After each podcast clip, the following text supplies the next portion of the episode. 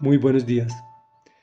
Dios ha resuelto destruirte. Es la segunda de tres entregas en que dividimos el capítulo 25 del segundo libro de Crónicas. Estamos leyendo la historia del rey David, o mejor su descendencia. Hoy llegamos a Amasías, o venimos en Amasías, quien no pudo confiar en Dios ni en su poder y contrató mercenarios, que después despide porque el Señor le envía un mensajero que le diga que así no va a ganar él toma una decisión de creer en Dios y va y los despide, va a la, a la contienda la cual gana. Pero las consecuencias de esta primera decisión en consulta con el Señor hoy dan unos frutos amargos. Y dice así. Mientras esto sucedía, las tropas que Amasías había dado de baja se lanzaron contra las ciudades de Judá y desde Samaria hasta Bet Jorón mataron a tres mil personas y se llevaron un enorme botín. Cuando Amasías regresó de derrotar a los edomitas, se llevó consigo los dioses de los habitantes de Seir y los adoptó como sus dioses, adorándolos y quemándoles incienso. Por eso el Señor se encendió en ira contra Amasías y le envió un profeta con este mensaje. ¿Por qué sigues a unos dioses que no pudieron librar de tus manos a su propio pueblo? El rey interrumpió al profeta y le replicó, ¿Y quién te ha nombrado consejero del rey? Si no quieres que te maten, no sigas fastidiándome. El profeta se limitó a añadir, solo sé que, por haber hecho esto y por no seguir mi consejo, Dios ha resuelto destruirte. Sin embargo, Amasías, rey de Judá, siguiendo el consejo de otros, envió mensajeros a Joás, hijo de Joacás y nieto de Jehú, rey de Israel, con este reto. Comillas, ven acá para que nos enfrentemos. Pero Joás, rey de Israel, le respondió a Masías, rey de Judá. Comillas, el cardo del Líbano le mandó este mensaje al cedro. Entrega a tu hija como esposa a mi hijo. Pero luego pasaron por allí las fieras del Líbano y aplastaron el cardo. Tú te jactas de haber derrotado a los edomitas. El éxito se te ha subido a la cabeza. Está bien, jáctate si quieres, pero quédate en casa.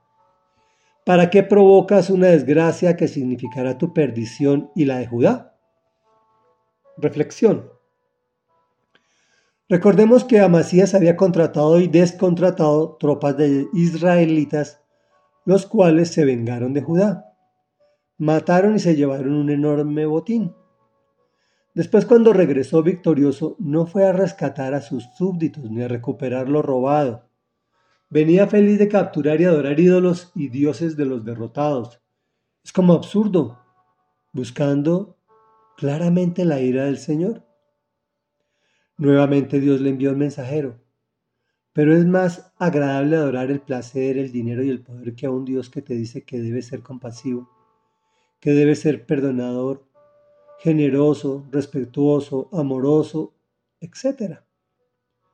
Pero si te Dios, pero si Dios te escogió, no hay vuelta atrás. O te enderezas o te destruyes tú mismo. Y se inventa una guerra contra Israel. Sus enemigos no eran los israelitas, era solamente una fracción de los israelitas, que eran los de los hijos de Efraín. La pregunta de hoy.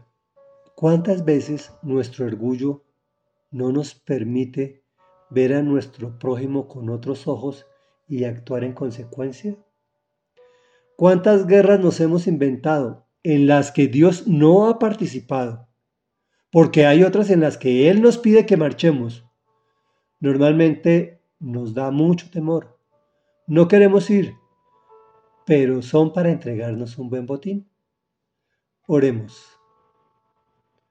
Padre de la Gloria, que estás en el cielo y que eres un Dios maravilloso, que en lugar de decidir destruirnos ha decidido bendecirnos y por eso envió a su Hijo Jesucristo a bendecirnos a costa de su propio sacrificio, de su propia muerte y muerte de cruz en total humillación.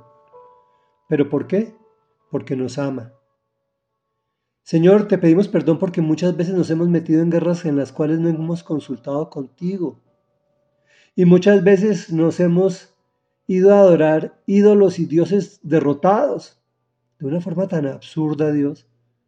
Perdónanos nuestra necedad y nuestra torpeza, Señor, te lo pedimos en el nombre de Jesús. Queremos marchar en las contiendas en que tú nos pides que marchemos, que siempre tienen un final feliz para nosotros, con un botín al final de la lucha. Hoy hemos venido a tu presencia en el nombre de Jesús como es nuestra costumbre, porque te amamos desde lo más profundo de nuestro ser. Amén y amén.